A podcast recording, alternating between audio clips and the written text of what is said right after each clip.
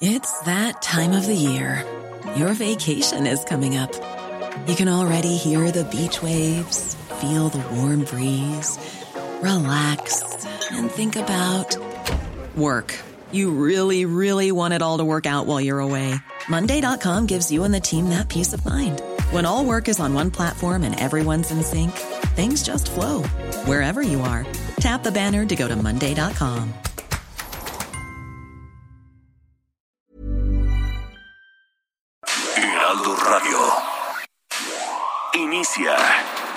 las noticias de la tarde con Jesús Martín Mendoza en Heraldo Radio.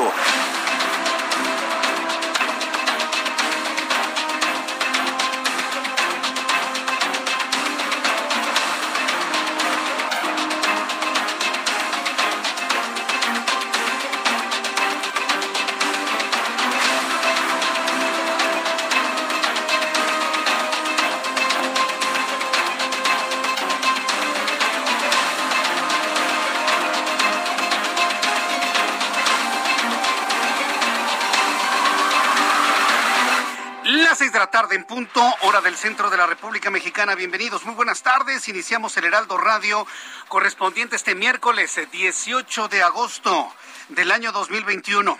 Me da mucho gusto saludarle a nombre de este gran equipo de profesionales de la información del Heraldo Radio, del Heraldo Media Group. Así que como siempre le digo, a esta hora de la tarde, súbale el volumen a su radio que le tengo la información más importante que ha acontecido en México y en el mundo hasta este momento.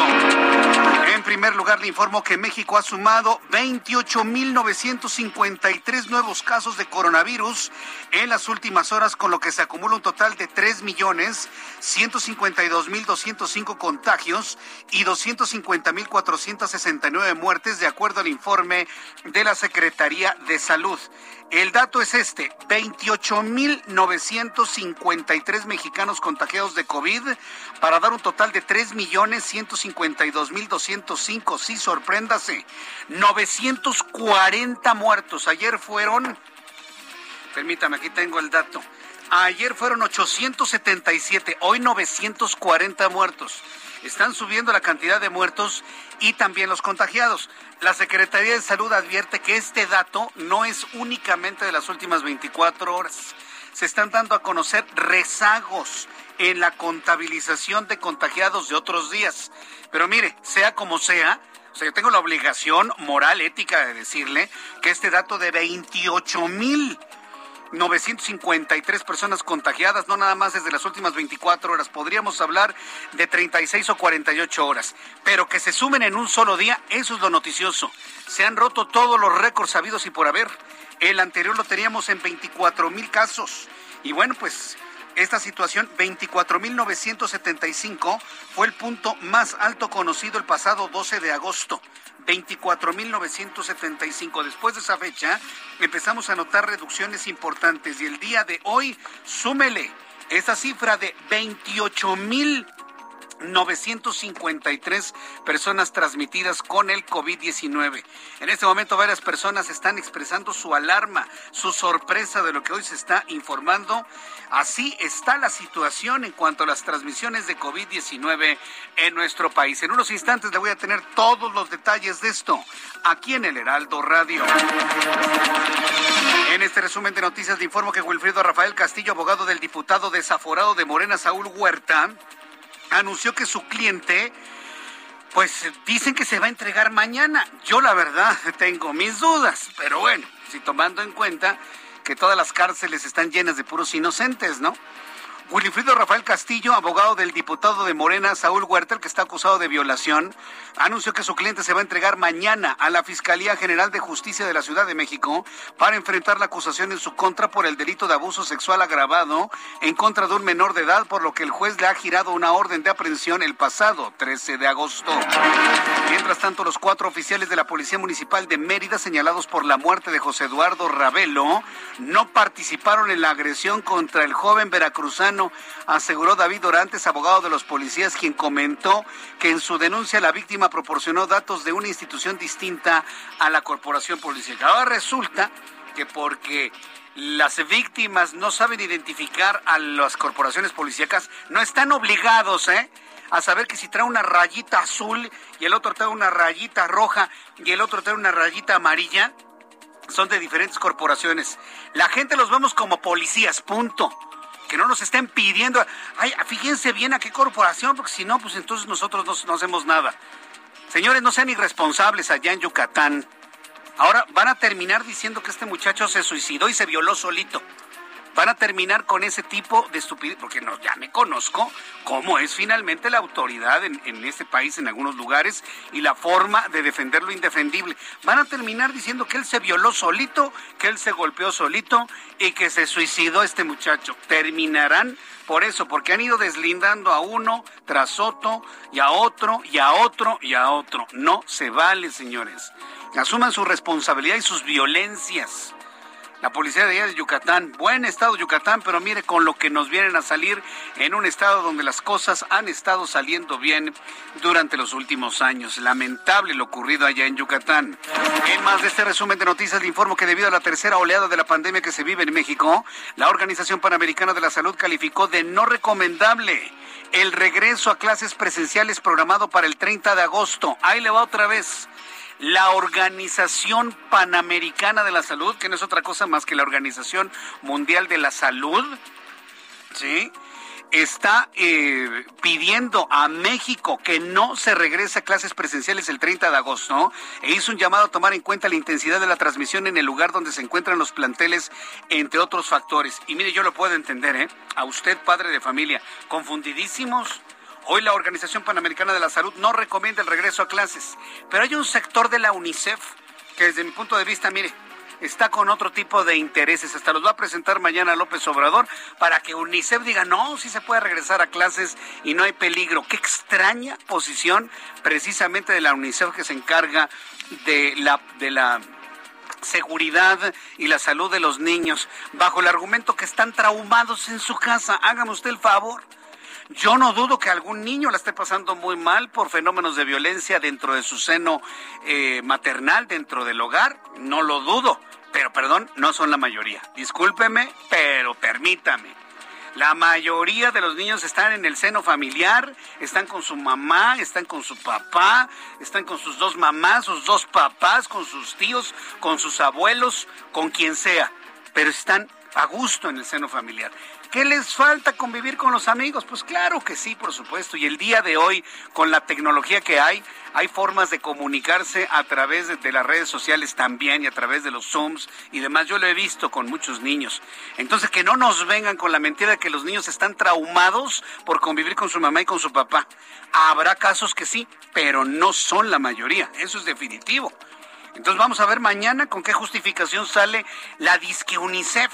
Mañana en la mañanera luego de que la Organización Panamericana de la Salud ha desaconsejado completa y totalmente el regreso a clases presenciales en México. Creo que alguien debe andar pateando sillas por ahí, ¿eh? Yo creo que alguien debe estar pateando sillas de por qué no detuvieron esa información de la Organización Panamericana de la Salud.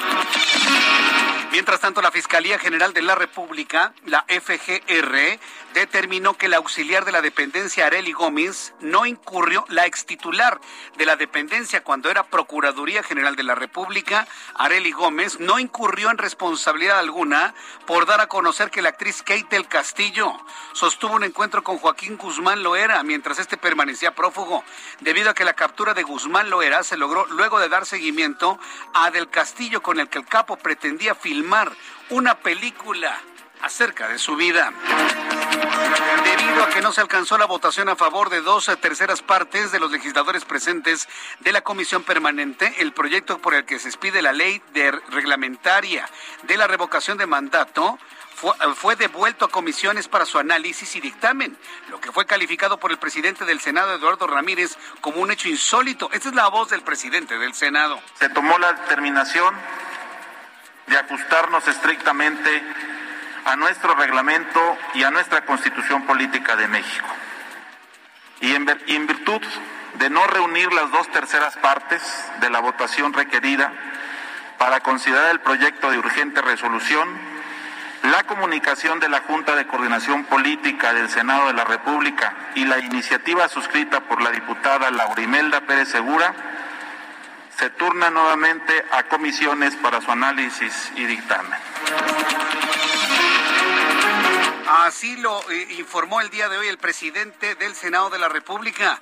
También le que el gobierno de los Estados Unidos, ya en noticias internacionales, Estados Unidos asegura que los talibanes prometieron permitir un acceso al aeropuerto de Kabul a los civiles que quieran irse de Afganistán, mientras los militares estadounidenses intensifican los vuelos de evacuación después de la toma del poder de los islamistas. De acuerdo con la Casa Blanca, 11.000 estadounidenses permanecen en el país, incluidos diplomáticos, contratistas y otras personas. 11 mil estadounidenses que están buscando el huir lo más pronto posible de Afganistán. Ya son las 6 de la tarde con 10 minutos, hora del centro de la República Mexicana. Vamos con nuestros compañeros corresponsales en la República Mexicana y empiezo con Charbel Lucio desde Morelia, Michoacán. Adelante, Charbel. Buenas tardes. ¿Qué tal, Jesús Martín? Buenas tardes. Te platico que la Secretaría de Salud en el Estado cesó a una enfermera que extrajo vacunas de un módulo de vacunación en Morelia y las aplicó fuera de los lineamientos del Plan Nacional de Vacunación contra COVID-19. La Secretaría de Salud dijo que eh, no tolerará estas acciones que vulneran la seguridad del biológico y también de los usuarios y que empañan el proceso y dijo que por ende tomará las medidas necesarias para garantizar que la inmunización de eh, los michoacanos se realice conforme a los protocolos establecidos. También hizo un llamado a la población a no aplicarse ninguna vacuna fuera de los módulos habilitados, ya que al no saber qué sustancia se utiliza puede eh, pues ser un riesgo para la salud y la vida de las personas. Y eh, bueno, también omitió informarse, además de cesar a esta trabajadora del sector salud, va a presentar alguna denuncia penal en su contra por la sustracción de los biológicos. Y bueno, esto eh, lo informó luego de que eh, en redes sociales una usuaria difundiera un video en el que evidenciaba que esta joven recibió la vacuna en su domicilio, lo que eh, pues hace presumir que seguramente ese caso está ligado al cese de esta trabajadora de la salud en Michoacán. Pues estaremos muy atentos de esta información, Charbel. Bueno, pues el cese de esta enfermera por robar vacunas contra COVID-19 en Morelia. Hemos sido testigos en varias partes de la República Mexicana de las inyecciones o las vacunas de aire, donde no les inyectan nada. Posiblemente por ahí esté precisamente la respuesta a este fenómeno. Muchas gracias por la información, Charbel Lucio. Seguiremos pendientes. Seguiremos pendientes. Hemos dado cuenta que sigue dándose este fenómeno de personas que nada más las pinchan y no les meten nada y, sacan la jeringa. ¿Por qué hacen eso? Porque tienen déficit, porque se las roban, porque seguramente las venden como mercado negro. ¿O qué, qué puedo, puedo pensar? ¿Que se las lleva un pajarito? ¿Que llega un loro, las toma y se las lleva? Ah, ya se la llevó, pues ni modo, ¿no? Pues mira, ese señor que está bien distraído que tiene muchos nervios, ponle así como que le haces, ¿no? No, señores, estamos ante un caso de corrupción. No puede el presidente mexicano decir que ya no hay corrupción cuando sí la hay. Esa es una forma de mentir. Y ahora en el tema de las vacunas, claro que se está dando ese fenómeno. Por supuesto. O dígame cuál es el objeto de pinchar a una persona sin meterle nada de vacuna. ¿Cuál es el objeto? Pues seguramente, y, y esto es una interpretación, es una especulación, pero no tiene otra lógica poder de alguna manera resarcir las pérdidas, los robos, las desapariciones de vacuna. La Secretaría de Salud y Relaciones Exteriores, sobre todo porque Relaciones Exteriores ha traído las vacunas a México, deben dar una información sobre esto. ¿Hay robo de vacunas? ¿Hay venta de vacunas? Así por debajo del agua, ¿hay desaparición de producto? Tienen que informar los almacenajes, y todo lo que es el arqueo de las vacunas en México. ¿eh? No nada más decirnos, hay 5 millones, pues sí, pero, pero ¿cuántas han salido? ¿Cuántas han puesto? ¿Cuántas faltan? ¿Cuántas se echaron a perder? ¿Cuántas tuvieron que reponer porque se echaron a perder? En fin, una gran cantidad de casos. Entonces la situación se está yendo a estos niveles de que se necesita información clara y concreta de qué vacunas están o cuántas vacunas están haciendo falta en nuestro país. Bien, vamos con Herbert Escalante, nuestro corresponsal en Yucatán. Adelante, Herbert, ¿cómo van las cosas allá con la posible o la próxima llegada de Grace? Adelante. Buenas tardes. El huracán Grace se desplaza a 26 kilómetros por hora hacia la península de Yucatán y se espera que impacte entre las 6 y las 7 de la mañana en territorio estatal. De acuerdo con el más reciente reporte de la Unidad de Protección Civil, se localiza a 507 kilómetros al sureste del municipio de Chiquinzonot. Por su parte, el Servicio Meteorológico Nacional reportó que Grace alcanzó vientos de 130 kilómetros por hora con rachas de hasta 155 y que permanece en categoría 1. Las autoridades advirtieron que se espera incremento en el oleaje de hasta 5 metros de altura en la zona costera, así como lluvia y viento muy fuerte acompañado de actividad eléctrica a partir de la noche de este miércoles en el oriente y sur de Yucatán. Por lo pronto ya cerraron todos los puertos yucatecos y ninguna embarcación menor puede salir a alta mar. El gobernador Mauricio Viradosal señaló que ante el pronóstico del trayecto de Grace, el Sistema Nacional de Protección Civil estableció alerta amarilla para todas las localidades del oriente de la entidad. Mientras tanto, la décima región militar informó que ya tiene listo una cocina comunitaria, una planta potabilizadora, tortilladora, maquinaria pesada y equipo para desplazarse y brindar apoyo a la población que resulte afectada en Yucatán. Cabe mencionar que aunque ya están preparados los albergues temporales y están listos los autobuses para las labores de traslado, aún no se registran las vacaciones de los pobladores. Esta es la información que tenemos desde Yucatán. Muchas gracias por esta información desde Yucatán a nuestro corresponsal Herbert Escalante. Son las 6 de la tarde con 15 minutos hora del centro de la República Mexicana. Vamos con nuestros compañeros reporteros urbanos, periodistas especializados en información de ciudad. Gusto en saludarte, Alan Rodríguez. Buenas tardes. Alan Rodríguez, muy buenas tardes. Tenemos información ya desde algún punto del Valle de México. Alan, estás al aire. Hola, ¿qué tal Jesús Martín? Amigos, muy buenas tardes. Yo me encuentro en el centro histórico de la Ciudad de México, en el cruce de Correo Mayor y la calle de Corregidora, en donde se registra en estos momentos una fuerte cantidad de elementos de la policía capitalina, un intenso movimiento por parte de personal de protección civil y bomberos, quienes vinieron a atender la denuncia de un incendio que se estaba llevando a cabo presuntamente en un restaurante de la zona. Sin embargo, al llegar a este punto, este personal de los servicios de emergencia se toparon con que únicamente se trataba de una fuga de gas la cual fue inmediatamente controlada por parte de los locatarios de la zona al momento en el que cerraron la tubería de paso de este combustible. Afortunadamente esta situación no generó ninguna persona lesionada y como sabemos ante el riesgo de una explosión, pues esta situación no ocurrió. Por este motivo ya se están retirando sobre la calle de Correo Mayor los camiones y los vehículos de emergencia con dirección hacia la zona de Izalzaga para que todos nuestros amigos que circulan por esta zona cedan el paso a estas unidades. Por lo pronto, Jesús Martín, el reporte que tenemos. Muchas gracias por esta información, Alan Rodríguez. Continuamos al pendiente. Hasta luego, que te vaya muy, bien. Saludo con mucho gusto a Augusto Atempa. Buenas tardes, Augusto. Jesús Martín, yo te platico que en el sur de la ciudad también se desarrolló una intensa movilización de servicios de emergencia por un incendio ocurrido en un en un departamento de la calle Adolfo Prieto. Esto sobre la avenida entre la avenida de los Insurgentes y la avenida Parroquia. Llegaron los elementos del cuerpo de bomberos y lograron controlar este pequeño incendio que se dio en la cocina de este departamento. Lo que nos platican es que se trató de una olla a la que no le apagaron el fuego y comenzó a incendiarse. Ya en estos momentos comienzan a retirarse los cuerpos de emergencia y hay que estar muy al pendiente, sobre todo para aquellos que están en casa y que deben de darle mantenimiento tanto a estos equipos de gas y también estar al pendiente de estos accesorios que dejan en el fuego de la estufa. Jesús Martín, mi reporte. Muchas gracias por esta información. Muchas gracias, Augusto. Excelente tarde.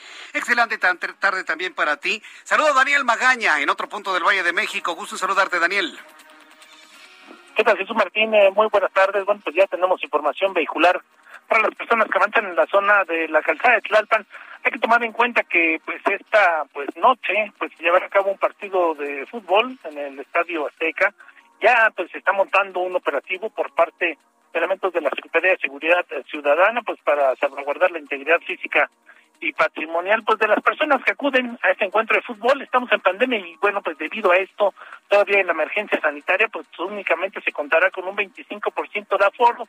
Bueno, obviamente las autoridades pues, se encargarán de que esto se cumpla, pero bueno, pues esto incrementa la actividad vehicular a lo largo de la calzada de Tlalpan, sobre todo para desplazarse más adelante hacia la zona de la Glorieta de Huipulco, hay que tomarlo en cuenta, bien utilizar la zona pues del viaducto Tlalpan o anticipar el paso en esta zona un poco más tarde, bueno, pues problemas vehiculares debido a este encuentro de fútbol. El reporte Eh, Jesús Martín, muy buenas tardes. Gracias, muy buenas tardes, estimado Daniel Magaña.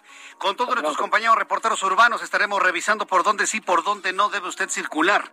Como siempre le digo, no se despegue un solo minuto de El Heraldo Radio. Ni un solo minuto, ni un solo segundo, porque le tengo toda la información que usted necesita. Cuando son las 6 de la tarde con 19 minutos, vamos a revisar lo que sucedía un día como hoy en México, el mundo y la historia con Abraham Arreola. Amigos, esto es un día como hoy en la historia. 1562. En Zacatecas, Alonso López de Luis funda la aldea de Santa Elena, lo que hoy es el Río Grande. 1877, Asaph Hall descubre Phobos, una de las lunas de Marte. 1936, en España durante el periodo de guerra civil muere asesinado por el bando nacional el poeta granadino Federico García Lorca.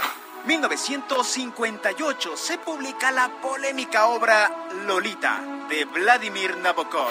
1971. En el marco de la guerra de Vietnam, Australia y Nueva Zelanda retiran sus tropas de aquel país. 1973. En el estado de Guanajuato se inunda la ciudad de Irapuato, una de las inundaciones más importantes de la historia de aquel lugar. Amigos, esto fue un día como hoy en la historia. Muchas gracias. Muchas gracias, Abraham Arreola, por las efemérides del día de hoy.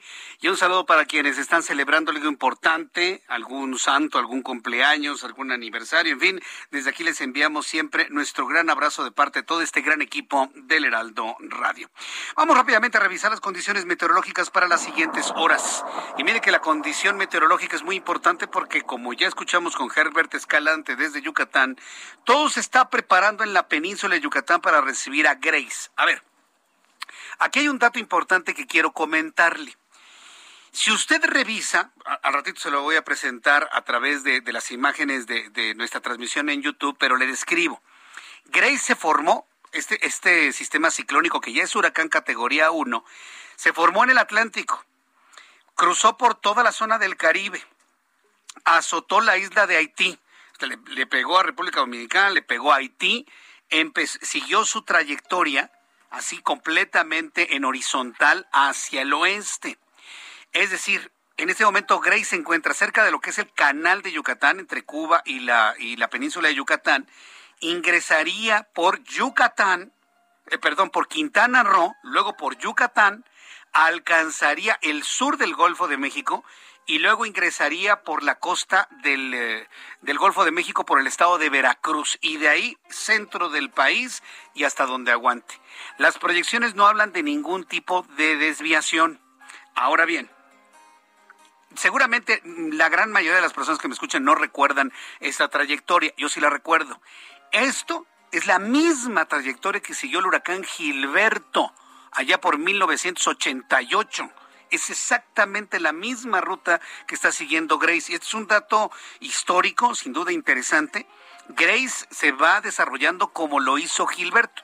Esperemos que no llegue a la categoría 5 en la escala Saffir Simpson cuando se encuentre sobre la península de Yucatán y recordando en aquel entonces, en ese 1988, toda la devastación que hizo aquel tremendo huracán. Pero estamos observando la trayectoria de Grace muy similar a Gilberto de 1988 para quienes tienen recuerdo de aquel ciclón, de aquel huracán, bueno, pues más o menos se den una idea por, por, dónde, por dónde estuvo transitando. El Servicio Meteorológico Nacional nos muestra precisamente la trayectoria de Grace. También nos, nos eh, muestra ondas tropicales, la número 21 y la número 22, canales de baja presión también, y el pronóstico de lluvias torrenciales en Quintana Roo, a, a lluvias intensas en Yucatán también, temperaturas muy altas en Baja California, Sonora, Nuevo León, Tamaulipas, Campeche y Yucatán y vientos enrachados que podrían alcanzar hasta los 150 kilómetros por hora. Con estos elementos atmosféricos y de pronóstico del tiempo, le informo cómo nos va a tratar el tiempo en las próximas horas. Amigos de Acapulco, que gusto saludarlos. 30 grados, temperatura mínima 24, máxima 31 en Tijuana, cuando son allá las 4 de la tarde con 23 minutos, mínima 18, máxima 24, en este momento 26. Mérida, Yucatán, mínima 23, máxima 28, medio nublado. Ni parece que va a llegar un huracán como Grace 26. Saludamos a nuestros amigos en Houston. La temperatura 27 grados en este momento, despejado, mínima 27, máxima 33 el día de mañana. Y aquí en la capital de la República, el termómetro 24 grados, mínima 14, máxima para mañana 26 grados Celsius.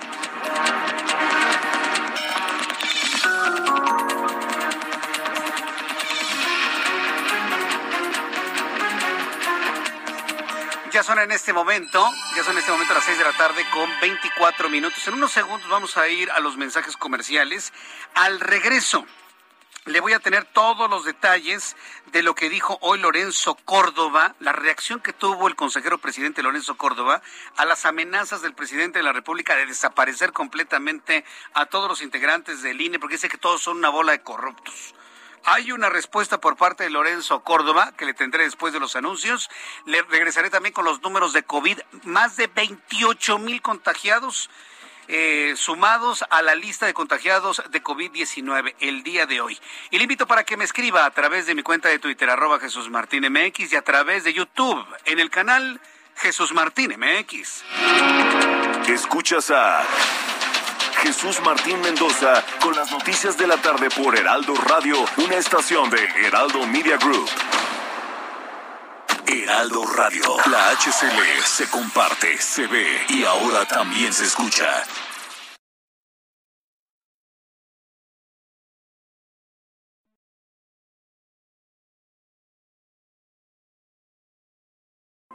Heraldo Radio. La HCL se comparte, se ve y ahora también se escucha. Escucha las noticias de la tarde con Jesús Martín Mendoza. Regresamos.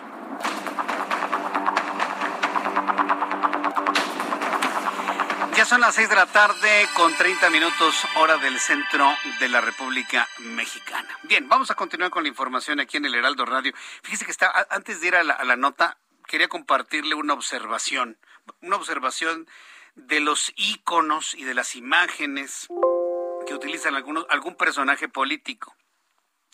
Nada más piense, ¿qué es nuestro escudo nacional? En nuestro escudo nacional, ¿qué vemos? A un águila devorando qué? Una serpiente.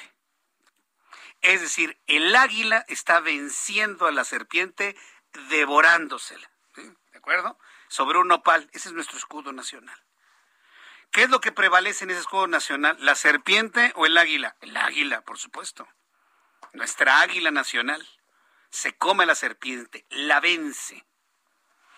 ¿Qué vemos en la imagen de la Virgen de Guadalupe? Digo, para todos los guadalupanos que hay, los que le tenemos fe a la Virgencita de Guadalupe. ¿Qué está abajo de uno de sus pies? Una serpiente. La está aplastando.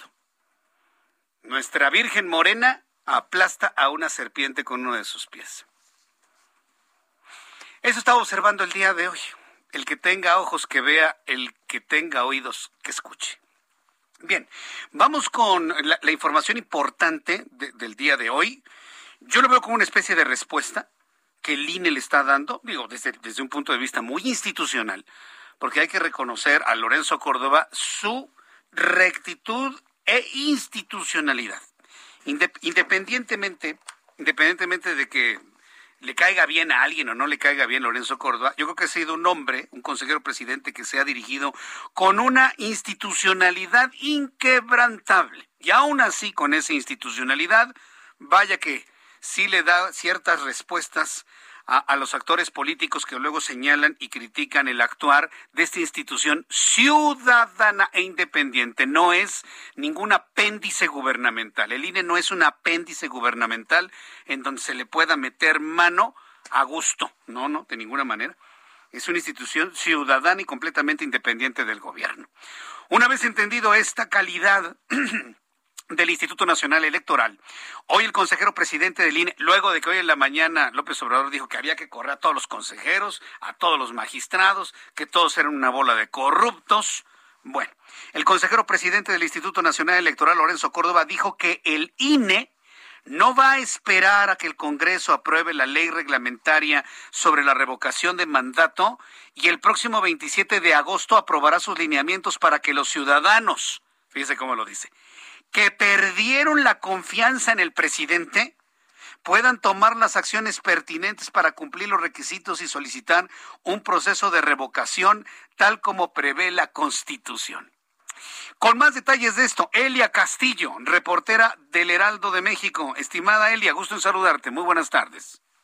Muy buenas tardes, Jesús Martín. Así es, pues ante el incumplimiento del Congreso en la emisión de esta ley reglamentaria de revocación de mandato, eh, como bien dices, el Instituto Nacional Electoral pues discutirá y aprobará el próximo 27 de agosto los lineamientos para la eventual realización de esta consulta de revocación de mandato. El consejero presidente pues eh, señaló y recordó que llevan 436 días a la espera de que el legislativo expida la ley reglamentaria. Por este motivo señaló que el INE debe cumplir en tiempo y forma con esta eh, este mandato constitucional y es por eso que emitirá esos lineamientos. Escuchemos cómo lo dijo.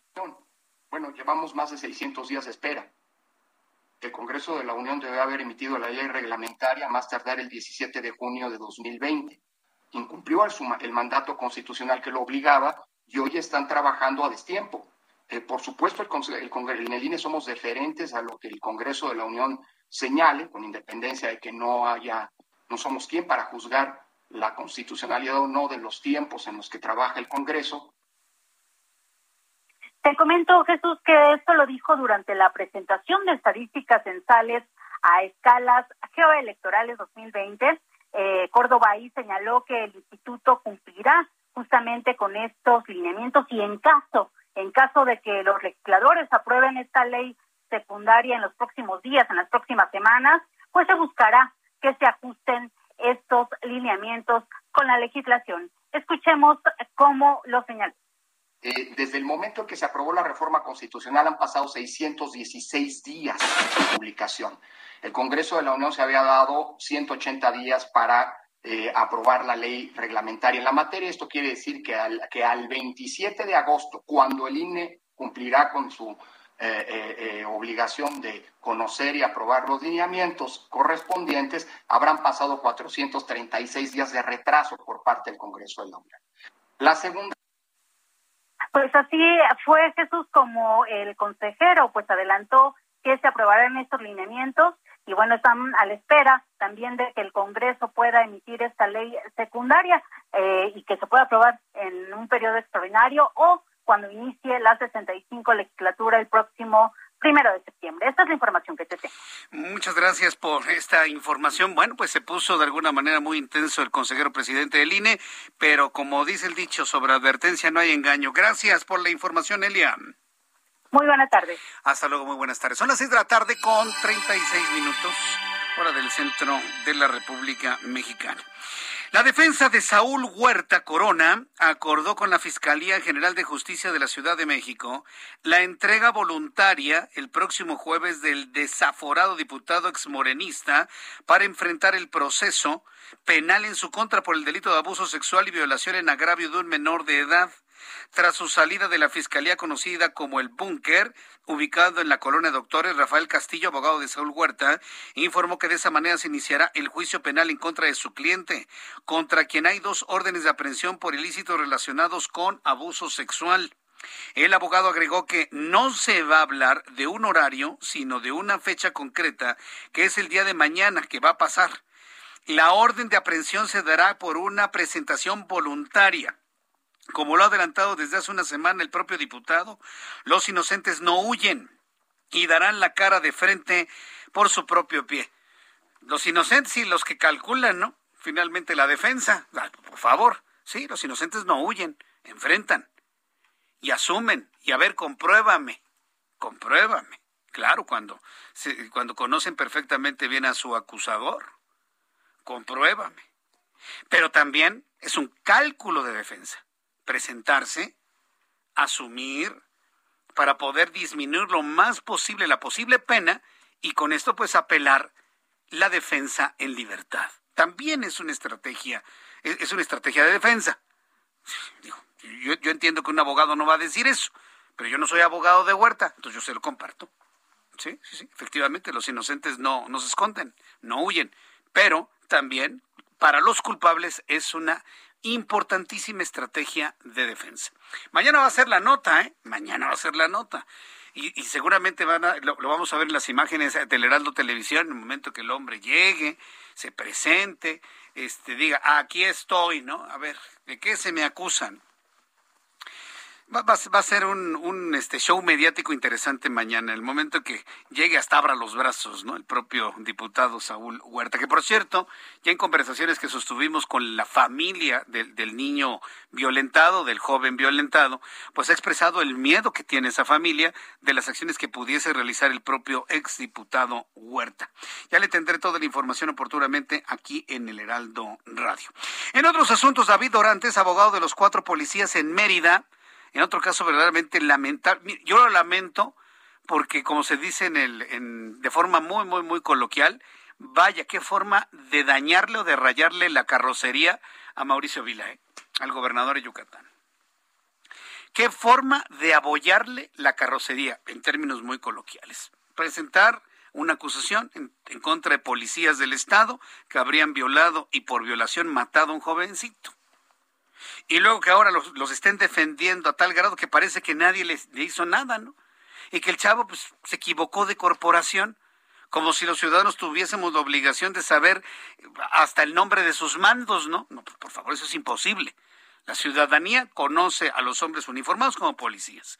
Si pertenecen a un sector, si pertenecen, a otra corporación, mire, eso, eso no lo observamos los ciudadanos. Observamos que son policías, que son autoridad, que son vigilantes, están armados y punto. Ahora van a salir con que, no, es que el chavo se equivocó, ni siquiera sabía qué corporación era. Por el amor de Dios. Igual, otra estrategia de defensa, ya que estamos hablando de las estrategias de defensa. David Orantes, abogado de los cuatro policías de Mérida, Yucatán, señalados por haber matado a José Eduardo Ravelo, comentó que sus clientes no participaron en la agresión contra el joven veracruzano, pues según él en la denuncia, la víctima proporcionó datos de una institución distinta a la corporación policíaca. En conferencia de prensa, el litigante indicó que José Eduardo dio datos como la ubicación donde fue detenido, así como características de un vehículo y uniformes de sus presuntos agresores, los cuales no son la Policía Municipal de Mérida, de manera que sostuvo que es posible que ningún agente de la institución haya participado en los hechos. Entonces, ¿qué? ¿Todo fue un sueño? y ese video donde lo agarran y lo están violentando afuera de la puerta, de, ¿qué eso qué es? ¿Un montaje o qué? Bueno, son es la voz de los abogados. Él está haciendo su chamba. Los está tratando de defender con lo que sea. A ver si de alguna manera pueden confirmar que el muchacho se suicidó y se autovioló. Seguramente con esas nos van a salir próximamente. Por lo pronto, vaya, se han estado defendiendo y nosotros mantenemos muy atentos de la información que se genere al final de esta dramática historia ya en Mérida, Yucatán. Seis de la tarde con 41 minutos hora del centro de la República Mexicana.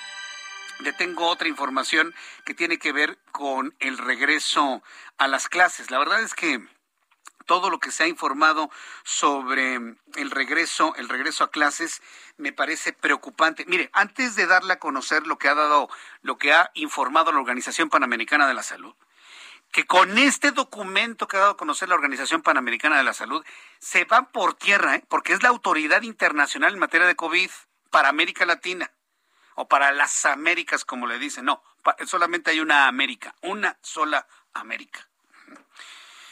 Eh, lo que dice la Organización Panamericana de la Salud echa por tierra todas las pretensiones de volver o hacer parecer obligatorio un regreso presencial a clases.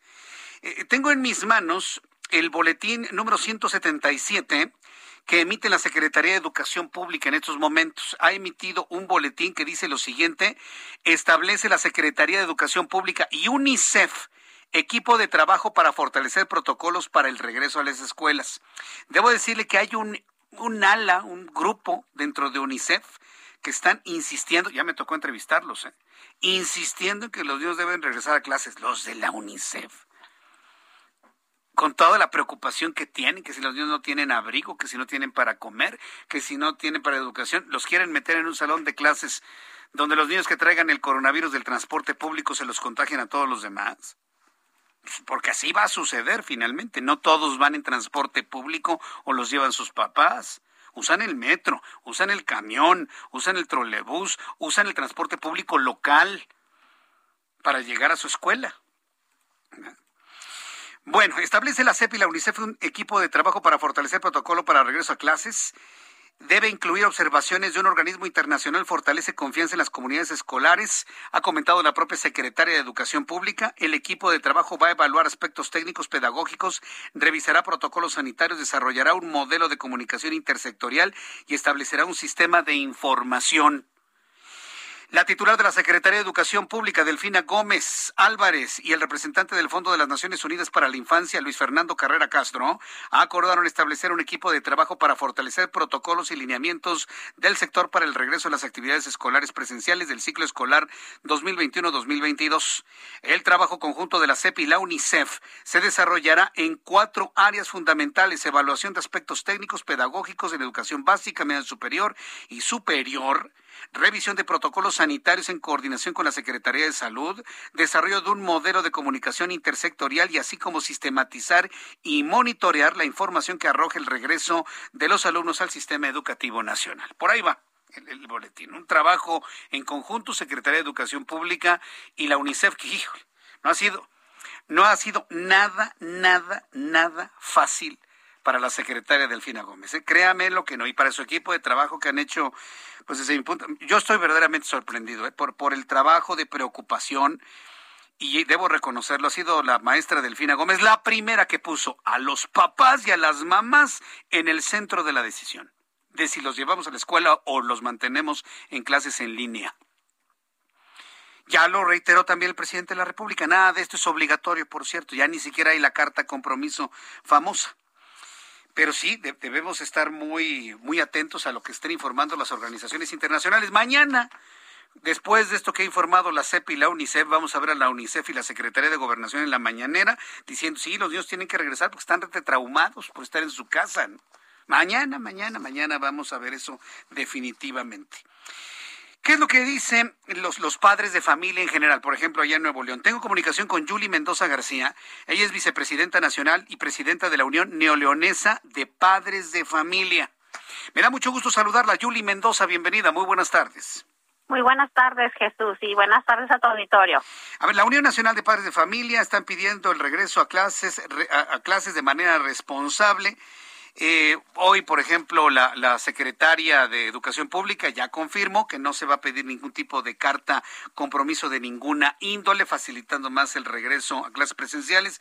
¿Cuál es la opinión de ustedes ante todo esto que se ha informado en los últimos días? Mira, hoy precisamente estuvimos consultando entre varios padres de familia de distintos estados, poniendo sobre la mesa esta carta de corresponsabilidad. Y bueno, hay que ver aquí, el año pasado, por ejemplo, en el estado de Coahuila, ya se ya regresaron a las aulas, empezaron con escuelas eh, privadas y ellos se comprometieron, padres de familia y escuela, con esta corresponsabilidad que me parece que es fundamental para que para poder seguir un protocolo eh, de eh, y poder darle seguimiento a, a en caso de cualquier contagio hay que recordar que sola esta corresponsabilidad no tiene que ser solamente del lado del padre de familia, tiene que ser también de la mano de la escuela y de la mano de nuestras autoridades. ¿Qué ha pasado, por ejemplo, en otros países? En otros países, por ejemplo, si se detecta un caso, el padre de familia se ve obligado a decir mi hijo tuvo temperatura. Se avisa inmediatamente al centro educativo y el Ministerio de Salud o la Secretaría de Salud de ese país, ¿qué hace? Está monitoreando en lo que se cumple el plazo de los 15 días, está hablando con la familia para ver cómo está la familia, si ha habido un brote, si dio positivo en COVID, se le está dando un seguimiento. Entonces, uno de los puntos que nosotros hemos dicho de la, desde la Unión Nacional de Padres de Familia es que debe de haber una corresponsabilidad social en todos los que estamos involucrados en el regreso responsable a las aulas. Y eso nos involucra no solamente a los padres, sino a toda la sociedad. Porque hace eh, un momento escuchaba, ¿no? Obviamente hay un gran temor por lo del, lo del transporte público. y claro, vemos que es un tema realmente muy difícil en las eh, zonas muy, muy, muy pobladas como Ciudad de México, como Jalisco, como Nuevo León, en la zona metropolitana. O sea, es uno de los puntos también que se tienen que, que analizar cómo se va a hacer. Lo que, lo que nosotros hemos eh, también recogido como experiencia es que cada centro educativo tiene que poner también ver ese contexto que tiene y que padece, ya sea la movilidad, ya sea la situación del padre de familia, eh, cómo están los maestros, hacer un verdadero análisis de qué es lo que mejor le conviene al centro educativo. Y ahora sí que cada centro educativo tiene un contexto completamente diferente. Ahora bien, eh, ¿Estarían entonces eh, de acuerdo en un regreso parcial, en un regreso híbrido, en un regreso paulatino? Eh, hoy tenemos una cifra que llega casi a los 29 mil contagios en un solo día, que incluye niños, jóvenes y adultos. Julie Mendoza, ¿qué hacemos ante esta realidad con datos que la misma Secretaría de Salud está proporcionando? Mira, lo que yo he escuchado de especialistas, ya sé, creo que el día de ayer o hoy se dio, el regreso tiene que ser, como tú dices, de forma gradual y eso también se tiene que ir analizando. O sea, el, el pensar regresar todo así, el 100% del alumnado, pues sería este, una locura, ¿verdad? Bueno, por decirle, es una manera a lo mejor muy coloquial de decirlo. No, yo creo que se tienen que hacer las cosas de manera diferente. Para eso se tiene que estudiar el contexto de la escuela, y ver también si los padres de familia de esa escuela están también dispuestos a que sus hijos regresen. O sea, siempre se ha estado poniendo hincapié en que sea voluntario. Entonces, tiene que ser voluntario y debe de ser gradual. O sea, porque ya tenemos casos de éxito aquí en el país. Y los casos de éxito que nos han dicho, que no se abrió para todo el total de educación básica. Por ejemplo, en, en el estado de Sonora se empezaron, eh, me parece que eran cinco o seis escuelas. Solamente del número de escuelas que hay ahí en, en Sonora, se empezó con ese número. ¿Qué pasó también en el caso Guanajuato? Eran, y creo que empezaron con 1.800 alumnos a la prueba piloto y semana a semana iban dando revisión y continuidad sí hubo aumento de contagios, cómo eh, se comportó la comunidad y cómo estuvo todo el protocolo, qué mejoría se tenía que hacer. O sea, a eso es lo que llamamos gradual y en un plan, ¿verdad? Eh, obviamente, este, todo esto, pues ya al día de hoy ya deberíamos de tenerlo listo, ¿verdad? Y ya previsto. deberíamos tenerlo listo, pero estamos hablando del regreso a clases desde marzo cuando estaban los, los niveles de COVID verdaderamente hasta el suelo, ¿no? Y que ya se visualizaba el regreso y nadie hizo nada por adecuar a las escuelas, nadie hizo nada para dotarlas de agua a las que no tienen, nadie hizo nada de poder rehabilitar las que fueron vandalizadas digo, no son la mayoría, me queda completamente claro, pero vamos a empezar, cojos, este ciclo escolar cuando se habla del, del regreso presencial. Pues, eh, Julie Mendoza, yo quiero agradecerle mucho estos minutos de comunicación con el auditorio del Heraldo Radio. Vamos a dejar que pasen estos días, acercarnos más al día 30 para volver a entrar en comunicación con ustedes. Le agradezco mucho este tiempo, Julie. Muchas gracias y muy buena tarde. Gracias, hasta luego, muy buenas tardes. Bueno, pues ahí lo tiene. Estamos como país completamente eh, pues preocupados ¿no? por el asunto del regreso a clases, precisamente revisando precisamente revisando la, información que ha dado a conocer la propia Secretaría de Educación Pública en este boletín. Eh, ¿Cuál es una de las razones o de las motivaciones por las cuales se insiste tanto en el regreso presencial? Claro, siempre y cuando sea voluntario el mismo presidente ha dicho que es voluntario, pero con un gran tono de obligatoriedad. Pero a fin de cuentas es voluntario. Si usted, papá, mamá, no tienen confianza en la limpieza de la escuela o en el cuidado de los demás para no llevar el COVID a las escuelas, si usted no tiene esa confianza, no los lleve y siga con las clases por televisión y en línea. Pero la CEP y la UNICEF han reconocido el nivel de adaptación del magisterio para transitar un modelo educativo a distancia, pero también... Eh, han establecido que el trabajo que están realizando es para de alguna manera matizar todo el problema de rezago educativo que se ha generado en las escuelas. Dice la representante de la UNICEF alertó sobre la urgencia de regresar a las escuelas y atender a toda una generación de estudiantes que está en riesgo de perder un proceso de desarrollo personal y educativo. Aseguró que los alumnos necesitan dar continuidad a aprendizajes y recuperar un espacio de socialización, juego y convivencia. Socialización, juego y convivencia con sus iguales. Bien, yo, yo, yo, yo creo que eso es este, muy atendible, pero cuando hablamos de socializar, cuando hablamos de jugar, cuando hablamos de convivir, ¿eso incluye la sana distancia? A ver, señores, métanle un poquito de lógica. Nos están diciendo que seguimos en pandemia, seguimos en pandemia, que no nos confiemos. Nos están diciendo que debemos mantener el protocolo de seguridad manteniendo la sana distancia. Y por otro lado me dicen que es necesario que los niños, yo estoy de acuerdo, ¿eh? socialicen, juegan y convivan.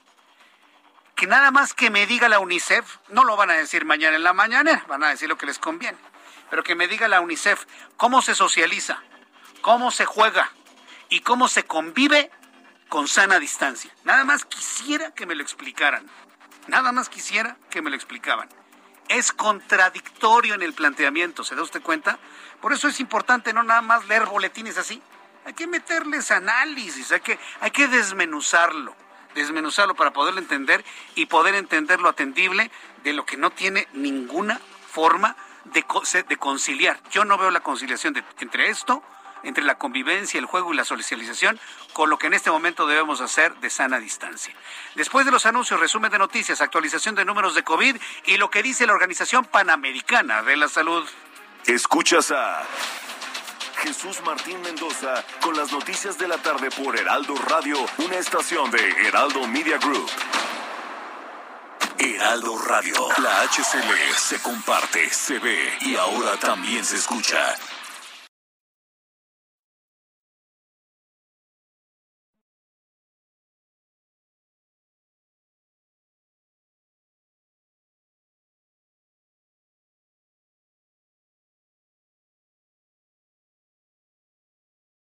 Heraldo Radio. La HCL se comparte, se ve y ahora también se escucha.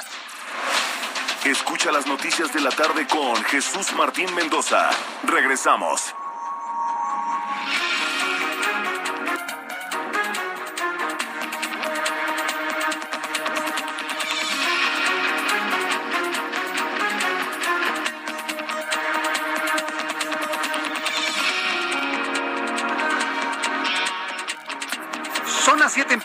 Las 19 horas en punto hora del centro de la República Mexicana, le presento un resumen con las noticias más importantes en el Heraldo Radio. Le saluda Jesús Martín Mendoza con las noticias, como todas las tardes desde hace ya muchos, muchos años.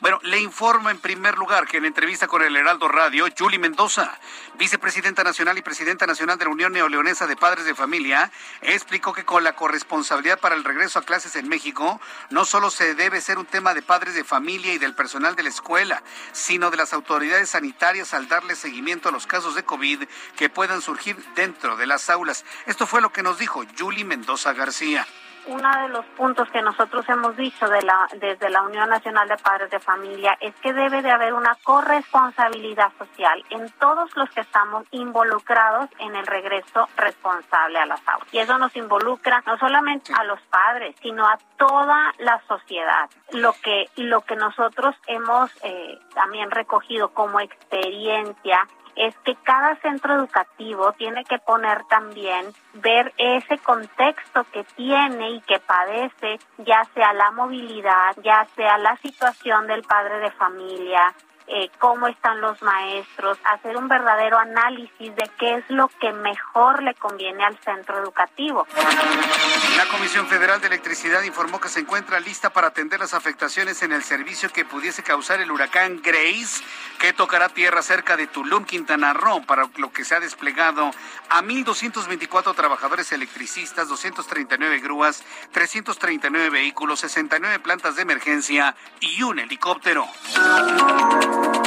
El gobernador de Quintana Roo, Carlos Joaquín González, anunció que Protección Civil Estatal y Municipal van a iniciar la evacuación, el desalojo de los hoteles de Tulum que se encuentren con mayor riesgo ante la llegada del huracán Grace, mientras que los hoteles de la Riviera Maya, Playa del Carmen y Cozumel deberán dar atención especial a sus huéspedes en sus instalaciones o llevarlos a otros refugios. Esto fue lo que pidió Carlos Joaquín González. Protección Civil, estatal y municipal harán un recorrido por la zona hotelera de Tulum para la evacuación de los hoteles que no tengan la suficiente fortaleza para tener un huracán de categoría 1 en esta zona.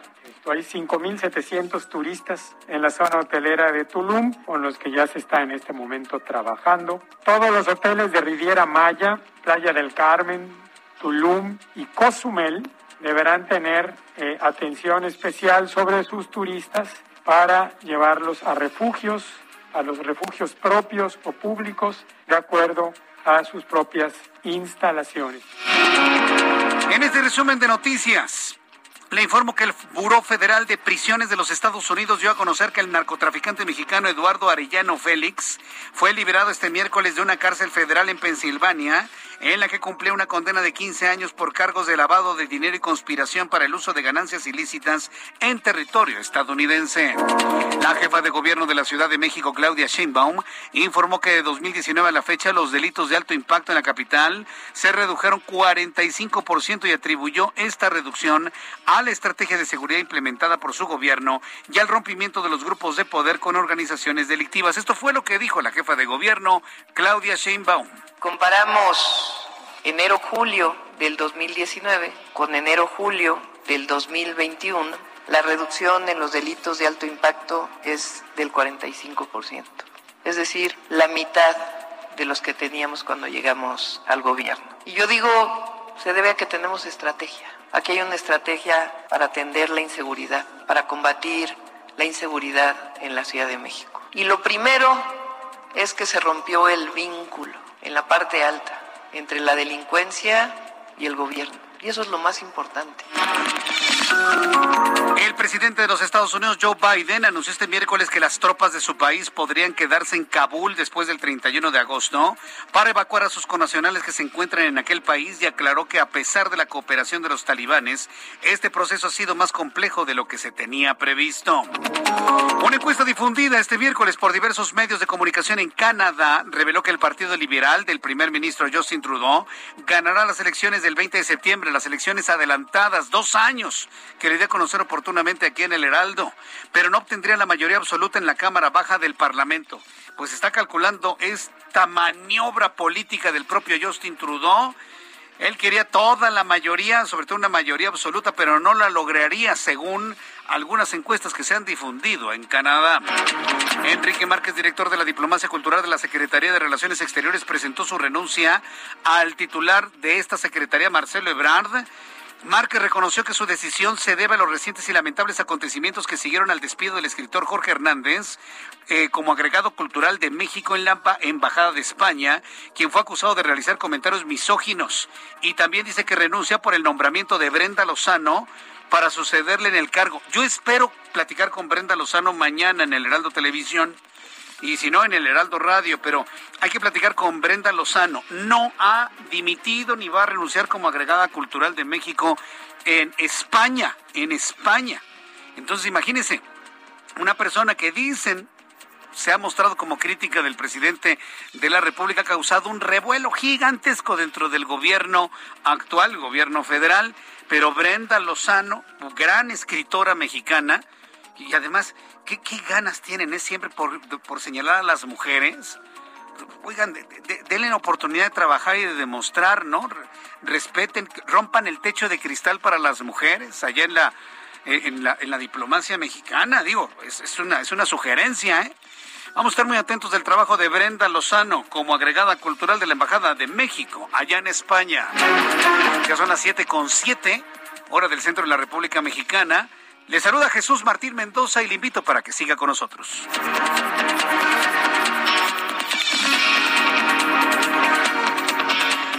Continuamos con toda la información en el Heraldo Radio 77 y el termómetro en este momento nos dice que estamos en 21 grados, empieza a refrescar. Hay rayos de sol, fíjese que no parece que vaya a llover como ha sucedido en los últimos días, pero no, no hay que confiarse. En unos instantes le voy a dar a conocer todos los datos de COVID-19 al día de hoy. Antes, vamos con nuestros compañeros reporteros urbanos, periodistas especializados en información de ciudad. Alan Rodríguez, qué gusto saludarte. ¿En dónde te ubicas ya a esta hora? Hola, ¿qué tal? Jesús Martín, amigos perímetros del perímetro del primer cuadro de la capital. Iniciamos con la avenida Circunvalación entre Avenida del Trabajo y hasta la zona de San Pablo con poca afluencia vehicular para todos nuestros amigos automovilistas que se desplazan hacia Fray Servando y continúan por Calzada de la Viga. Por otra parte, Avenida Izazaga presenta en estos momentos asentamientos por el cambio de luces del semáforo entre Pino Suárez y hasta el cruce con el eje central. Por la otra parte, Lázaro Cárdenas a partir de Fray Servando, ya tenemos un corte a la circulación. Únicamente está permitido el tránsito local a causa del bloqueo que se registra en Avenida Juárez. Eh, se trata de los indígenas desplazados de Oaxaca, quienes están demandando un regreso seguro a sus comunidades. Ya por último, Jesús Martín, comentarles que el eje 1 Norte, desde Avenida Paseo de la Reforma hasta el cruce con Congreso de la Unión, presenta avance lento. Mucha precaución en este punto, ya que tenemos el cruce continuo de comerciantes quienes se retiran al finalizar su jornada. Por lo pronto, el reporte que tenemos. Muchas gracias por esta información, Alan Rodríguez. Continuamos al pendiente, muchas gracias. Hasta luego, que te vaya muy bien. Saludo con mucho gusto a mi compañero Augusto Atempa. Adelante, Augusto. Jesús Martín, te platico, iniciamos un recorrido sobre el circuito interior y es que hay muy buen avance desde Barranca del Muerto hasta la Avenida Universidad. Llegando a este punto, la Avenida Universidad comienza a complicarse hasta Calzada de Tlalpan, pero pasando este punto el, eh, el avance mejora considerablemente con dirección hacia el oriente de la ciudad. Una de las avenidas que también presenta carga vehicular es Calzada de Tlalpan, desde el circuito interior hasta el cruce con Viaducto Tlalpan y la Calzada de Tlalpan. Quienes, son, quienes usan esta avenida estarán recorriendo pues esta importante arteria en una velocidad promedio de 40 a 50 kilómetros por hora. La zona más complicada es el cruce con, de Calzada de Tlalpan con División del Norte hay que tenerlo en cuenta para quienes van hacia el sur de la ciudad. Jesús Martín, reporte. Muchas gracias por esta información, Augusto. Excelente tarde. Saludo con gusto a Daniel Magaña. ¿Dónde te ubicamos, Daniel? Buenas tardes. ¿Qué tal, Jesús Martín? Muy buenas tardes al oriente de la Valle de México. Y esta, esta situación que apuntabas, y bueno, pues ha salido el sol. Es una tarde pues calurosa desde hace algunas semanas no teníamos una tarde como el día de hoy. En cuanto a las condiciones vehiculares bueno pues te comento que sí ya tenemos actividad vehicular pues que se generan algunos conflictos en la zona de Zaragoza las inmediaciones de la estación del metro Gómez Farías. Hay que tener cuidado en toda esta zona entre el circuito interior y la zona de viaducto constante el cruce de peatones sobre todo cerca de la estación del metro Gómez Farías y del metro Zaragoza. Así que tenga cuidado al transitar en esta zona a partir del viaducto, el avance pues es de mayor agilidad en dirección hacia la zona de Rojo Gómez o bien las personas que abandonan la Ciudad de México a través de la autopista México-Puebla, pues ya se incorporan de la zona de Zaragoza. El reporte que es Martín. Buenas tardes. Hasta luego, que te ve muy bien. Gracias, Daniel Magaña. Continuamos atentos. Hasta luego, que te vaya muy bien. Siete con diez, para que vaya revisando su reloj y llegue a tiempo de la Ciudad de México. Nos vamos directamente hasta Guadalajara, Jalisco, con Mayeli Mariscal. ¿Qué información nos tienes a esta hora de la tarde, Mayeli? Hola, ¿qué tal? Muy buenas tardes, Jesús. Muy buenas tardes también a todo el auditorio. La diputada local Priscila Franco de Movimiento Ciudadano presentó una iniciativa Sin votos quieren fortuna, esto para evitar lo que ella llamó como absurdas bolsas millonarias para partidos políticos que tienen registro estatal, con el objetivo de disminuir justamente este financiamiento con dinero público a los partidos, especialmente eh, Futuro y Hagamos, que tienen el registro aquí en la entidad. Priscila Franco explicó que de acuerdo a las resoluciones judiciales del Instituto Electoral y de Participación Ciudadana, se aprobó una bolsa de 498 millones de pesos a estos partidos en un año no electoral, de los cuales 380 millones de pesos serían para estos dos partidos que obtuvieron pues eh, los votos y se quedaron con el registro aquí en la entidad. Así es que, pues bueno, destacó que la reforma constitucional se buscará revertir la inequidad y la falta de representatividad que generó la que generó, perdón, la reforma aprobada en 2017 esta reforma que impulsó justamente Pedro Kumamoto. Así es que, pues esa es la información desde Jalisco. Correcto, gracias por esta información, Mayeli. Excelente tarde para todos. Excelente tarde también para ti. Eh, tendremos a, a, nuestro corresponsal en Yucatán. Eh, un poquito más tarde, Herbert Escalante, nuestro corresponsal en Yucatán, eh, nos va a informar que la Suprema Corte sentenció que fue ilegal la votación secreta del Congreso de Yucatán en la que rechazó el matrimonio entre homosexuales. Nos va, a informar esto en unos instantes más Herbert Escalante. Pero cuando son las siete con 13 minutos hora del centro de la República Mexicana. Saludo con muchísimo gusto a María Amelia Aguilar. Ella es terapeuta, logoeducadora y coach del programa Alula Bit. Eh, María Amelia Aguilar, me da mucho gusto saludarla. Bienvenida, muy buenas tardes. Hola, ¿qué tal? Buenas tardes, mucho gusto. Hemos eh, empezado a revisar algunos temas que tienen que ver con eh, el impacto de la ansiedad en los tiempos de COVID-19, tanto para niños como para adultos, pero sobre todo centrándonos en el asunto de las, del regreso a clases, se ha estado argumentando efectos emocionales graves e irreversibles de los niños estar en su casa. Yo, yo, yo, conozco niños que a lo mejor no pueden ser el pero no van a ser el promedio de todos los niños, pero conozco a muchos que quieren estar en su casa con sus familias y que en realidad así traumados, traumados no creo que estén.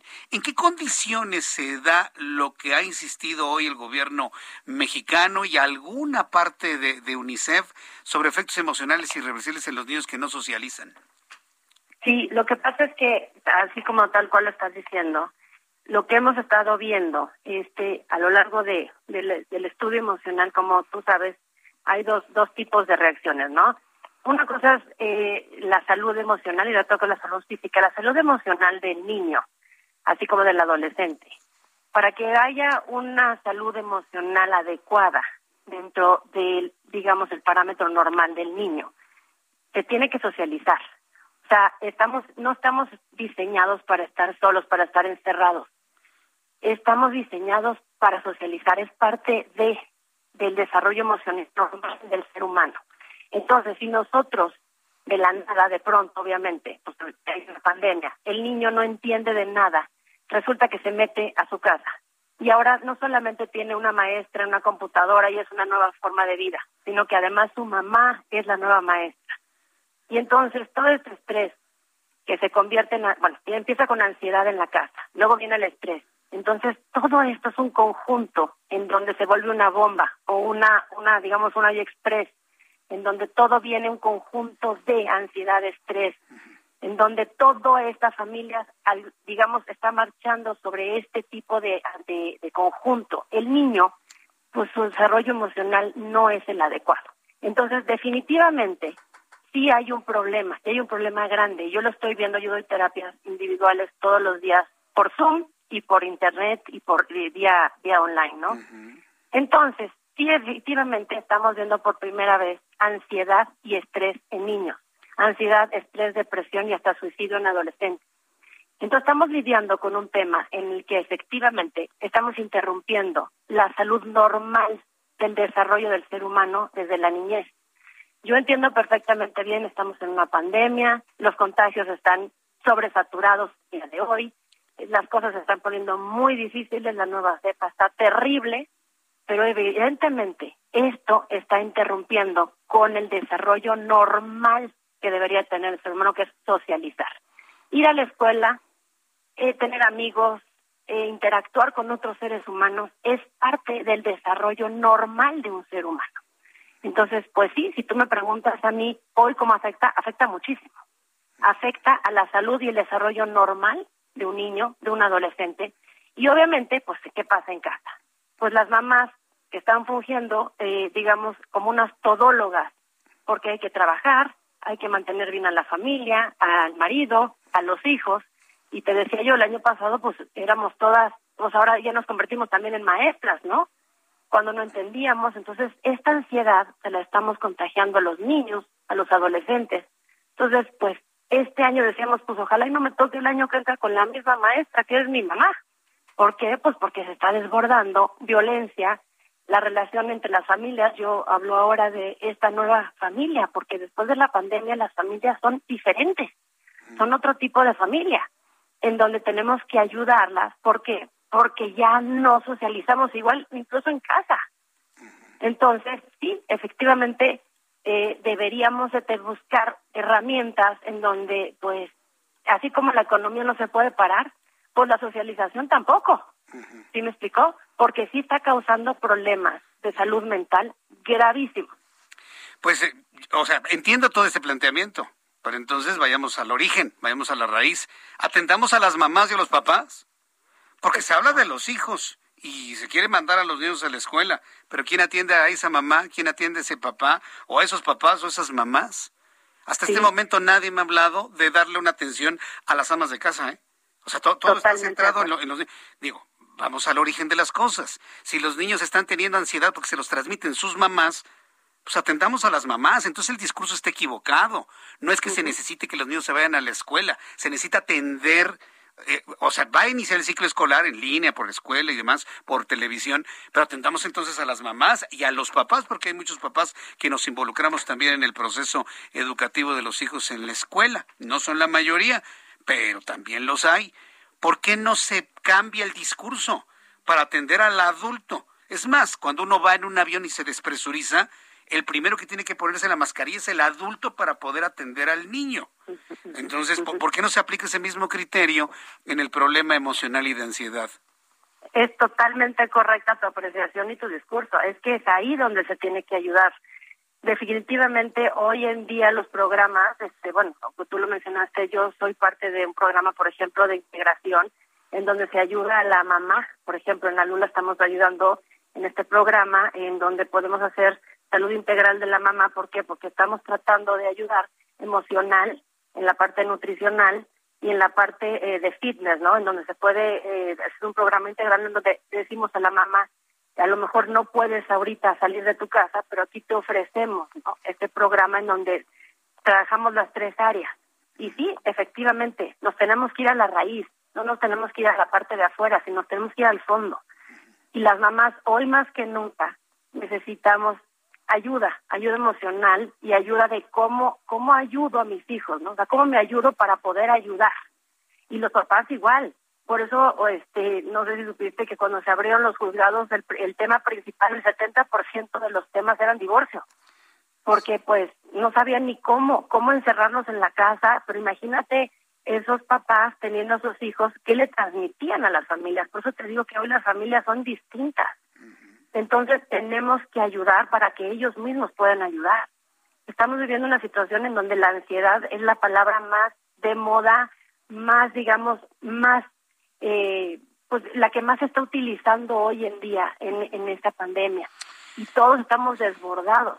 Entonces, sí, definitivamente tenemos que hacer, buscar herramientas. como La ansiedad se busca de una manera en donde tenemos que distraer a la mente para evitarla, para corregirla, para quitarla eh, lo más posible, haciendo meditación, haciendo otro tipo de actividades, haciendo ejercicio, buscando otro tipo de alimentación, porque las mamás también necesitan distractores. Es demasiado el peso que está cayendo hoy en día en las mamás, como tú bien lo dices. Eh, eh, la situación la estamos viviendo, y creo que todos en mayor o menor medida. sin embargo, no es algo, algo elegido. Digo, yo en este momento, en el Heraldo Televisión hemos hecho algunos sondeos con mamás y papás que nos encontramos en la calle y por más, y por más que se reconoce la necesidad del regreso a clases, muchas mamás nos han dicho que prefieren ver a sus hijos en, en su casa que en el hospital o en el panteón. Así me lo han dicho, sobre todo ante el miedo que está generando el COVID-19.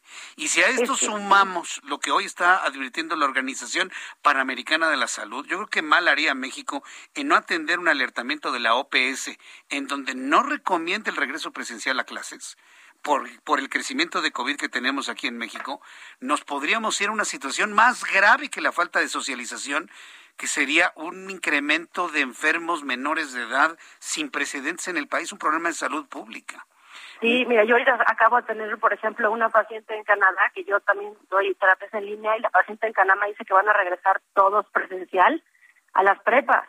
Sí, pero está controladísimo el, el problema, ¿sí me explicó? Y, por ejemplo, mi hija, que acaba de entrar a sexto de prepa en, en su escuela, entraron presencial el lunes, y ayer dos niñas, una de cuarto de prepa y una de quinto de prepa ya salieron enfermas de COVID, entonces ya hoy regresaron en línea. Entonces, por supuesto, eh, ¿qué, tenemos que atender primero? el, el problema de la salud eh, física o el problema de la salud mental.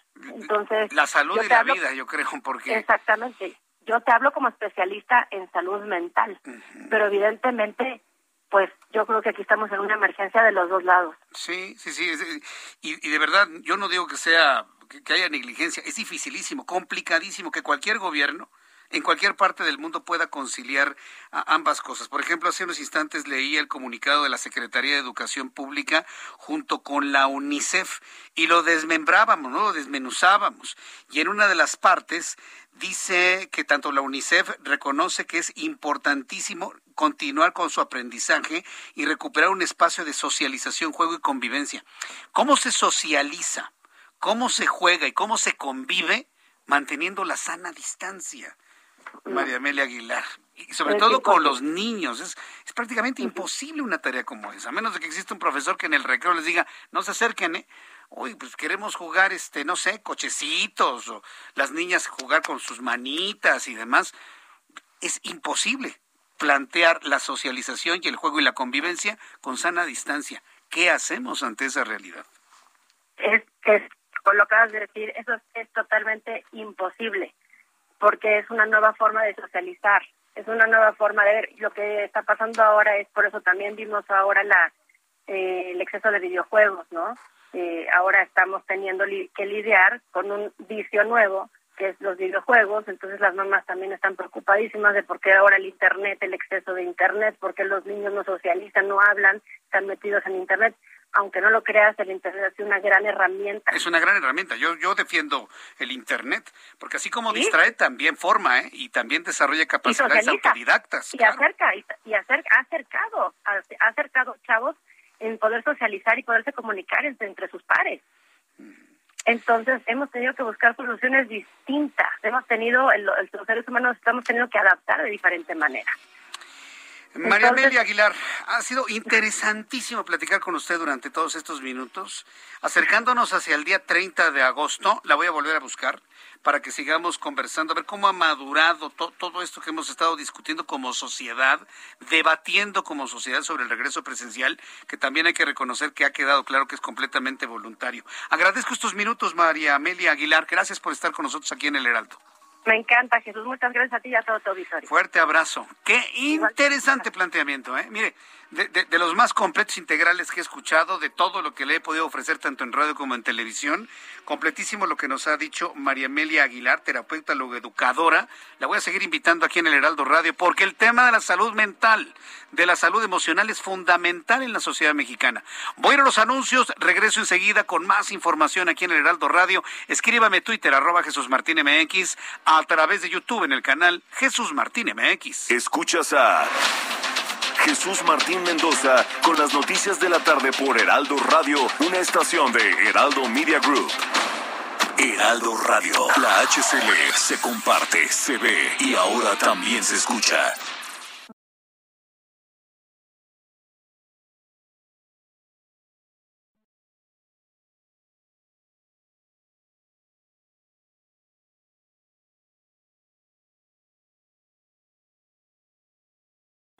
Heraldo Radio 98.5 FM, una estación de Heraldo Media Group, transmitiendo desde Avenida Insurgente Sur 1271, Torre Carrachi, con 100.000 watts de potencia radiada.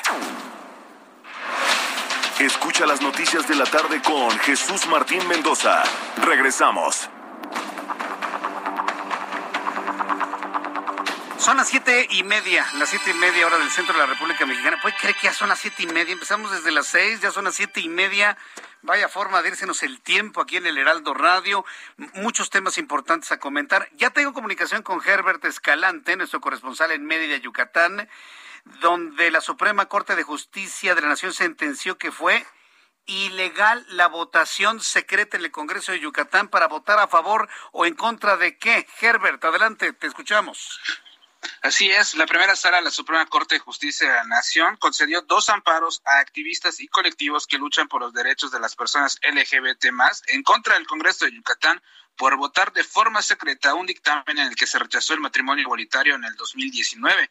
De esta manera se confirmó que las diputadas y los diputados realizaron una ilegalidad y actuaron de forma inconstitucional al realizar dicha votación por medio de cédulas. Con esta resolución tendrían que reponer ese proceso legislativo, es decir, repetir la votación, pero esta vez de forma transparente. De forma unánime, la primera sala aprobó las ponencias de los ministros Juan Luis González Alcántara y Alfredo Gutiérrez Ortiz, por lo que se concedieron los amparos de los expedientes 25-2021 y 27-2021, los cuales fueron promovidos desde la sociedad civil. En ambas sentencias, te comento, señalaron que la imposición de una votación por cédulas secretas en el dictamen del matrimonio igualitario en Yucatán transgredió claramente los principios de legalidad y seguridad jurídica jurídicas por contravenir la, legislación orgánica y reglamentaria del propio Congreso, generándose a su vez una violación a los derechos a la libertad de expresión, acceso a la información y participación activa en los asuntos públicos del Estado de las y los quejosos. Las agrupaciones que promovieron los amparos señalaron que, bueno, eh, se exhibió eh, que el Congreso actúe de forma antidemocrática y que consideran que esta es una oportunidad de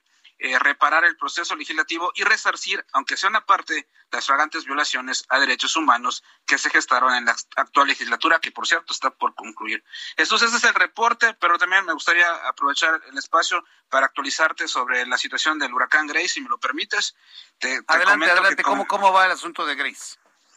Te comento que como medida de prevención eh, por la llegada de Grace, los trabajadores que tenían que presentarse a sus centros laborales y trasladarse con dificultad en medio de las lluvias, eh, los vientos y las calles inundadas, Protección Civil de Yucatán anunció que a partir de este jueves se suspenderán las labores de los negocios y todo tipo de actividades en el territorio estatal, excepto las que tienen que ver con la seguridad, salud y protección civil.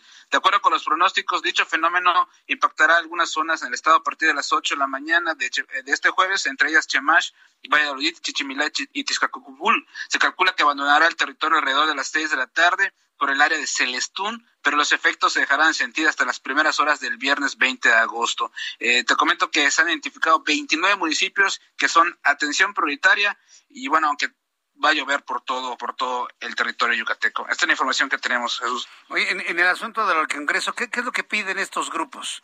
Que se sepa el sentido del voto de cada uno de los integrantes del Congreso. El voto secreto, lo que, por lo, que cuenta, ¿eh? No, lo, que sucede es que en la legislación local eh, señala que únicamente se puede hacer votación secreta para elegir a funcionarios públicos. Es la única manera de que la propia ley del Congreso del Estado lo señala. Ellos indicaron que al ser un tema polarizado en el 2019 que, y para protegerse fue que decidieron hacer esta votación secreta. Entonces, lo que los activistas están solicitando prácticamente es que se repita la votación y que esta vez se sepa quiénes son, o sea, que se muestren quiénes son los que votaron, en, no importa el sentido de la votación. y resulta que los que voten en contra del matrimonio entre homosexuales, pues van, van a ser señalados por estos grupos, los van hasta violentar. Yo no estoy de acuerdo en que se sepa quién votó en favor o en contra de qué cosa. Ese es precisamente el valor de la secrecía de los votos. ¿A poco estos grupos están pidiendo saber quién vota en contra de ellos? Esto me parece insólito, ¿eh? e inatendible desde el punto de vista legal es que es la, primera vez en la historia del, Congreso de Yucatán que se hace una votación de ese sentido.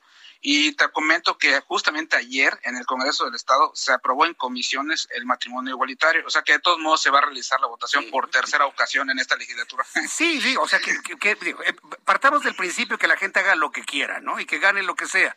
Lo que no se puede hacer, no puedes exhibir tú a alguien que vote en contra de algo, porque entonces lo van a linchar. Y digo, conociendo cómo se manejan estos grupos, los que voten en contra van a ser señalados, van a ser agredidos, van a pues ser perseguidos. Lo sabemos. Es que me sorprende mucho lo que está sucediendo allá en el Congreso. Pero estaremos muy, muy atentos de ello en los próximos días. Muchas gracias por la información, Herbert. Estamos en contacto. Estamos en contacto. Que te vaya muy bien. Hasta pronto. Yo creo que eso no va a pasar. Dijo, no, no tiene sustento bajo ninguna circunstancia. Es un derecho humano que si usted vota por algo, tenga usted el, el voto secreto bajo todas circunstancias, precisamente para evitar todo tipo de señalamientos, inquisiciones, señalamientos, persecuciones, violencia, si el sentido del voto no le conviene a alguien, ¿no? Yo creo que en ese sentido todos debemos mantenemos el secreto y ya es voluntad de cada quien decir o publicar en qué sentido va su voto de cualquier cosa. Yo creo que eso sinceramente no, no, no tiene ni pies ni cabeza por donde pueda pasar el que se diga quién vota, a ver, quién votó en contra de nosotros, ¿eh? A ver, para. saber de qué lado más Caliguán. No, eso no puede ser. Bueno, son las 7.35, las 7.35 horas del centro de la República Mexicana. Me da mucho gusto saludar a través de la línea telefónica Salvador Guerrero Chiprés, presidente del Consejo Ciudadano de Seguridad Pública y Procuración de Justicia de la Ciudad de México. Salvador Guerrero, bienvenido, muy buenas tardes. Muy buenas tardes, encantado de estar contigo y con tu audiencia, Jesús. ¿Cómo va la incidencia delictiva, Salvador? Bueno, hoy precisamente presentamos los datos ante una audiencia compuesta por empresarios, ciudadanos de diverso origen de la vida, oficiales de la Policía Ministerial y de los otros cuerpos policiales de la Ciudad de México. Y creemos que son buenas noticias, Jesús, y tú me vas indicando si compartes esta opinión. Lo más importante es que de 16 delitos que son los de alto impacto, comparando de enero a julio con respecto al mismo periodo del año anterior, tenemos una disminución de incidencia delictiva de 44.6%, es decir, prácticamente uno de cada dos delitos que se presentaban entre enero y julio del 2019 ya no se presentan. Creo que es una buena noticia, creo que es resultado de la presencia ciudadana, de la denuncia ciudadana, de la colaboración con las autoridades y de un compromiso que tenemos que seguir solicitando de todos para que disminuyamos tanto los datos de inseguridad como la percepción de inseguridad. Ahora, eh, esta disminución del 44.6%, la pregunta de siempre, ¿es disminución real del delito o disminución de denuncias? Es muy buena pregunta y este nos obligaría a una cuestión que no podemos resolver. Si no conocemos la totalidad de los delitos, ¿Cuándo podemos afirmar que hubo disminución de incidencia delictiva? Y en otras palabras, todos los que digan que aumenta la incidencia delictiva no lo pueden demostrar, porque pues si no tienen todos los datos, no hay manera. Entonces lo que tenemos son eh, dos delitos muy importantes donde prácticamente no hay cifra negra y respecto de lo cual pues hay muy poco debate, inclusive la gente que es adversaria del gobierno pues evita mencionarlos, que es homicidio doloso y del otro caso pues sí, el robo de vehículo con y sin violencia. Como tú sabes, son delitos que prácticamente demandan tener conocimiento de qué pasó y poca cifra negra. Ahí tenemos homicidio doloso una disminución de 36% y en robo, por supuesto, también de vehículo tenemos una disminución importante que va en el caso de robo de vehículo con violencia alrededor del 48% y robo de vehículos sin violencia de 41%. Vamos a tomar esos delitos que ahí son de poca cifra negra y de poca especulación. Esa es una evidencia, me parece, contundente en materia de evolución. Bien, pues eh, esto en cuanto a la incidencia delictiva. Ahora, eh, con lo ocurrido este fin de semana ahí en la autopista México-Cuernavaca, pues aprovecho la oportunidad, Salvador Guerrero, para una opinión del Consejo Ciudadano de Seguridad Pública y Procuración de Justicia, eh, el exceso de velocidad en la autopista, la muerte de siete motociclistas, los daños a vehículos, personas que nada debían, nada temían en la autopista, que sufrieron graves daños. ¿Cómo podemos entender esto y hacer un llamado a la, a la a la tranquilidad de estas personas. La autopista no es una pista de carreras de motocicleta, este Salvador. Bueno, por supuesto que no. Yo pertenezco a la comunidad que maneja motocicletas y te aseguro que quien no está dispuesto a reconocer que es 110 kilómetros el límite de velocidad, como lo establece la norma, es una persona que es un peligro para sí mismo y para los demás. Número uno. Número dos, tenemos un diálogo con la comunidad bikers. Se inició el día de ayer. Y sí te quiero comentar que hay una preocupación de la propia comunidad respecto de los excesos y prácticas que ocurren en la autopista. De ellos es la existencia del consumo de aflojacurvas. No sé si sabes qué es sí, eso. Sí, es este una droga para evitar el miedo en la curva. Pues más que drogas son desde cerveza, alcohol y alguna droga dura que se usa precisamente para eso. Y también existen los fotógrafos que, cuya proliferación tratando de explotar esta necesidad de que te tomen a ti cuando estás manejando una moto deportiva una pues una imagen audaz pues también complican la situación de la vanidad y cómo eso genera más competencia entre unos y otros genera distracción y genera a, pues alienación, distanciamiento respecto al cumplimiento de la norma. Así que nosotros estamos terminantemente a favor de que se cumpla el reglamento. Ahora, no es fácil pedirle a alguien que va a 250 kilómetros por hora eh, que se detenga, seas de la Guardia Nacional o seas del Ejército de los Estados Unidos. Ahí lo que necesitas es algo más radical, como ocurre en Chile, como ocurre en Alemania, se atraviesa un vehículo y ahí no pasa, se acabó, punto. Entonces sí tenemos que ser más radicales y aprovechar esa lamentabilísima tragedia que ocurrió para terminar con décadas décadas de desorden y de utilización libérrima sin control de la autopista. Pero para como somos en México, ah, si la policía cruza una, una patrulla en la autopista, a la vuelta de unas horas o de unos días, vamos a tener bloqueos de casetas, bloqueo de la autopista. Aquí nadie pasa hasta que se nos respeten nuestros derechos de circular. Uy, ya lo veo, Salvador. Así somos. Bueno, pues Esa es la escuela que dejó cierto personaje que está hoy en, en, un puesto político importante. Esa idea de bloquearle a la gente todo para exigir derechos. Ya parece que lo veo. ¿Quién sabe si eso funciona aquí en México? Eh? Tengo mis dudas. Pues mira, nosotros estamos a favor de la ley y estamos a favor de cumplir con la norma. ¿Cómo hacemos cumplir la norma? Operativos eh, carrusel, esos funcionan muy bien. Se ponen dos, tres patrullas. Mira, yo creo que es una combinación a ver qué opinas tú. Es una combinación de radar, de drones y de patrullas. Uh -huh. Y también de certificación y de capacitación. Sí. Porque sí tenemos también que establecer un control en Tres Marías, donde hay un desorden. Tú llegas a consumir disque una cerveza y te vas con cinco. Uh -huh. Entonces, ¿qué hacemos con eso? Yo creo que sí también es una responsabilidad de los motociclistas, de todos los que somos motociclistas, y una responsabilidad de supervisión para que se cumpla la norma por parte del representante del Estado. O sea, en este caso de la entidad de Morelos, o sea, en este caso, eh, más allá de la frontera Milpalta, pues de la Ciudad de México. Control de consumo de bebidas alcohólicas en Tres Marías, no, hombre. De eso viven. Para Ay. motociclistas, no, bueno, pero motociclistas tiene que ser terminante, la propia norma lo prohíbe. Mm. ¿O tú qué dirías? ¿Tendríamos que ser alemanes para lanzarnos a ese no, control? No, porque ¿Qué la hacemos? sociedad no es alemana, la sociedad no es Exacto. alemana. Eh, no. Entonces, ¿qué hacemos? No, no, no, no, no. Yo creo que sí hay que aprovechar esta situación muy lamentable, esta tragedia, y hacer un planteamiento amplio. Nosotros estamos en diálogo con la comunidad biker y no vamos a despegar el dedo del reloj. Tiene que haber cumplimiento sí. de la norma y sí también libertad.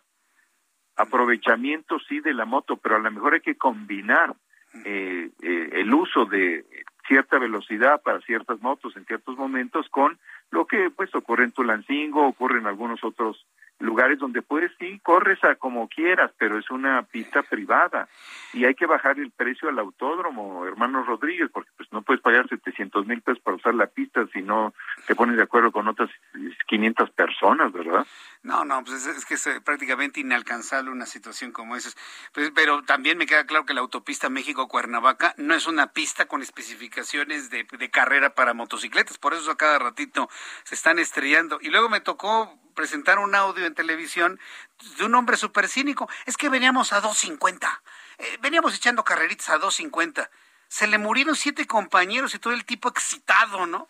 De que iban a 250. Eso ya Oye, es un problema de educación y es un problema muy, muy profundo de algunas personas. Claro, y mira, quisiera plantearte otro problema. Muchísimas gracias por la entrevista, porque hay que plantear el asunto de género y motocicletas, porque dos de las personas que murieron eran mujeres y tenían una eh, protección mucho menor que la de los varones que iban manejando. Eso debe terminar. Y también el lenguaje con que se refieren a las mujeres no son mochilas, como se les dice, ni son bultos que van atrás y no es posible que sigamos permitiendo, aunque haya mucha amistad entre quienes van conduciendo como pareja, inclusive afectos muy profundos, pero no se vale que pongan en riesgo la vida de sus propias compañeras y eventualmente la vida de todos los demás, precisamente por esta irregularidad en que se pues en que se ha visto la utilización de la autopista desde que se inauguró, recordarás, al finalizar el sexenio de Carlos Salinas de Gortari. Así les dicen a las mujeres, llevo mochila, en llevo el bulto. lenguaje, en el lenguaje de algunos motociclistas de motos deportivas, así se usa. Y eso es muy lamentable y eso tiene que terminar. No, bueno, los grupos feministas yo creo que nos podrían ayudar bastante. Eh, Salvador Guerrero Chipres, muchas gracias por este tiempo para el auditorio del Heraldo Radio. Seguimos platicando, ¿no? Sobre incidencia delictiva y gracias por estos lineamientos y consejos. Mañana voy a entrevistar a líderes de biker.mx, a ver, a ver qué es lo que nos comentan. A Están indignadísimos eh, por lo ocurrido. Hay que darle, hay que darle seguimiento a esto, ¿eh? Sí, Platicamos. Sin duda. Alguna, porque ponen en peligro la vida de otras personas además. Eso Así es. Lo, más grave. Gracias, Salvador. Fuerte abrazo. Hasta la próxima. Igualmente. Hasta, luego. que le vaya muy bien. Mi- mi- mire lo que es ignorar algunas cosas. Le dicen a las mujeres mochilas. Llevo mochila, o sea, lleva a su novia. Llevo bulto, llevo a la amiga. Con algunos motociclistas, no todos. Yo estoy seguro que me están oyendo los de la comunidad Biker MX, están indignadísimos. Mañana los voy a entrevistar en televisión, por cierto. A las 2 por el 10, no se lo vaya a perder, a las 2 por el 10, 2 de la tarde por el canal 10 de su televisión, tendremos a la comunidad Biker.mx. Están indignadísimos por lo ocurrido en la México Cuernavaca. No vamos a soltar el tema hasta que estos tipos o se van a un autódromo, ¿sí? O dejan de conducir a 250 kilómetros por hora en esa autopista. Así de sencillo. Cuando son las 7 con 46, ya que estamos hablando de carreras, ¿qué tal la carrera económico-financiera del día de hoy? Héctor Vieira con todos los datos. La Bolsa Mexicana de Valores cerró la sesión de este miércoles con una ganancia del 0.79%, que le permitió llegar a un máximo histórico de 51.713.38 unidades, luego de avanzar 409.5 puntos, con lo que registra un rendimiento acumulado en lo que va del año del 17.97%. En Estados Unidos, Wall Street cerró con pérdidas generalizadas, ya que el Dow Jones retrocedió 382.59 puntos para situarse en 34.960.69 unidades el Standard Poor's cayó 47.81 puntos para llegar a 4.400.27 unidades, mientras que el Nasdaq perdió 130.27 puntos, que lo colocó en 14.525.91 unidades. En el mercado cambiario el peso mexicano se recuperó 0.25% frente al dólar estadounidense, al cotizarse en 19 pesos con 64 centavos a la compra y en 19 pesos con 97 centavos a la venta en ventanilla. El euro por su parte se cotizó en 23 pesos con 32 centavos a la compra y 23 pesos con 48 centavos a la venta. La Asociación de Bancos de México dio a conocer que tras la aprobación de la ley en materia de subcontratación conocida como outsourcing, casi 92 mil trabajadores se incorporaron a las nóminas de las instituciones financieras, con lo que el 90% de los 260 mil 151 trabajadores bancarios del país ya se regularizaron. El director del Centro de Investigación Económica y Presupuestaria, Héctor Villarreal, prevé que el paquete económico 2022 que entregará la Secretaría de Hacienda en septiembre próximo no incluirá grandes sorpresas fiscales, al señalar que se tratará un paquete muy inercial debido a la falta de una reforma fiscal.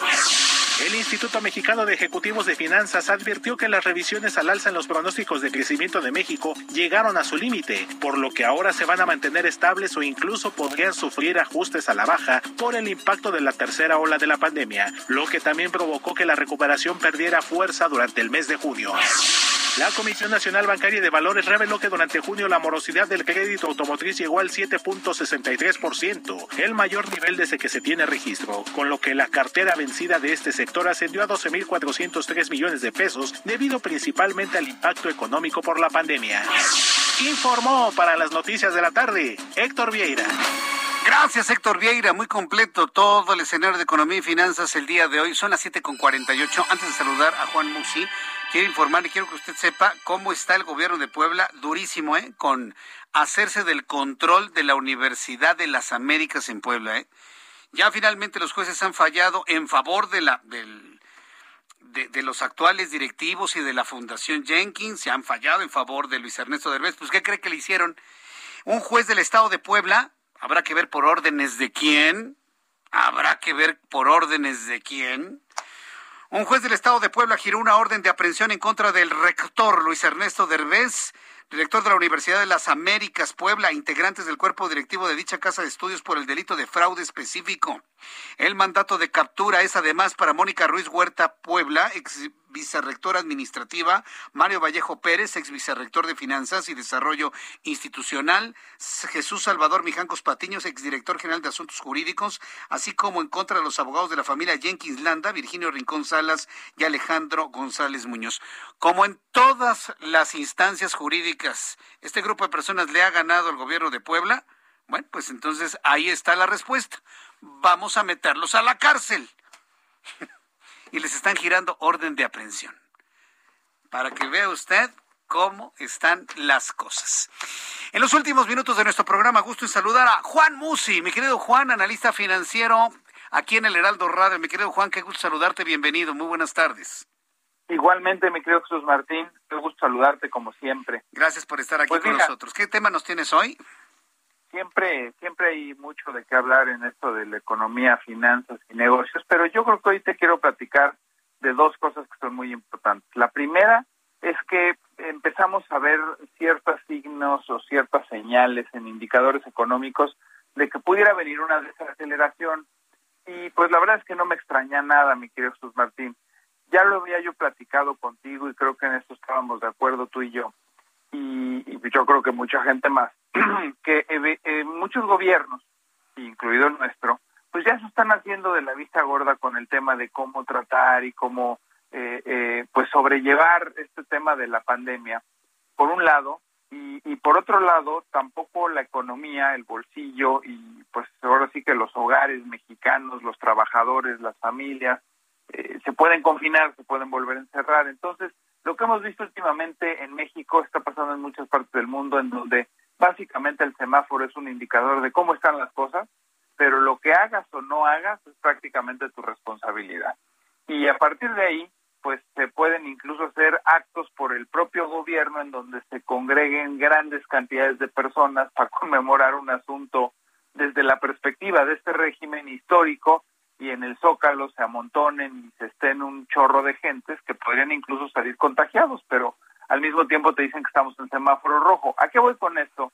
A que es la sociedad la que otra vez se va a hacer responsable de un correcto o del mejor manejo posible de la pandemia o no. Eh, si tú estás pensando que esto ya terminó o ya estás harto o te da igual o, no te importa, pues puedes ir a bodas, puedes ir a antros, este, puedes ir a conciertos si es que los hubiere, puedes ir al Zócalo a, a, a ver un espectáculo de, de luz y sombra o luz y sonido, perdóname, pero ya prácticamente los esfuerzos que está haciendo el gobierno, pues honestamente son nada más por informar en qué etapa estamos. Esto en el mundo lo que está trayendo como consecuencia es una desaceleración económica porque es la sociedad misma la que ha decidido, en la medida en la que puede, porque no todo el mundo puede, eh, volver a dejar de salir mucho, volver a dejar de ir a centros de consumos, eh, quizás pues todavía muchos no se animan a subirse un avión, quizás también muchos todavía no se animan a subirse un crucero, irse a meter un hotel, en fin, muchos sectores de la economía otra vez están viendo una desaceleración. No sé si te acuerdes, hace como unas tres semanas que hablábamos y que te decía yo que estaba en Estados Unidos y que me llamaba profundamente la atención hace tan solo tres semanas cómo la gente prácticamente ya no traía cubrebocas y si tú traías cubrebocas te veían como bicho raro y decían ese cuate no está vacunado o ese cuate está con síntomas, pero eras como el bicho raro, ¿no? Si traías el tapabocas.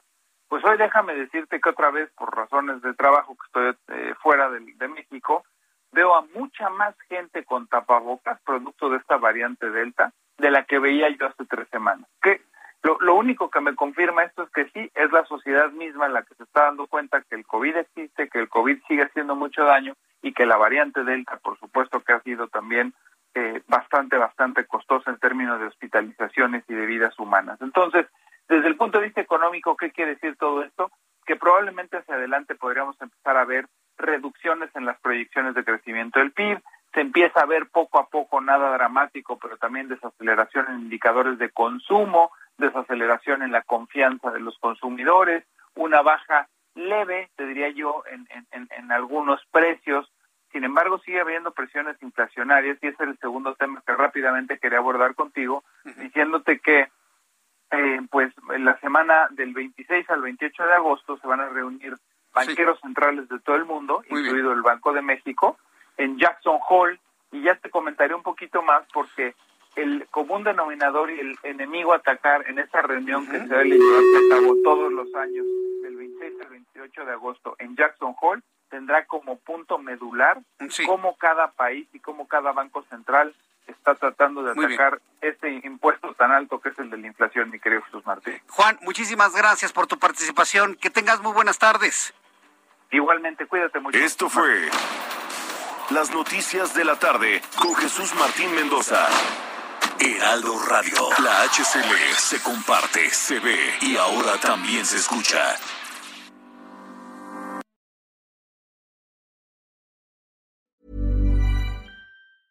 Even when we're on a budget, we still deserve nice things. Quince is a place to scoop up stunning high-end goods for 50 to 80% less than similar brands. They have buttery soft cashmere sweaters starting at $50, luxurious Italian leather bags, and so much more. Plus, Quince only works with factories that use safe, ethical, and responsible manufacturing. Get the high-end goods you'll love without the high price tag with Quince. Go to quince.com slash style for free shipping and 365-day returns.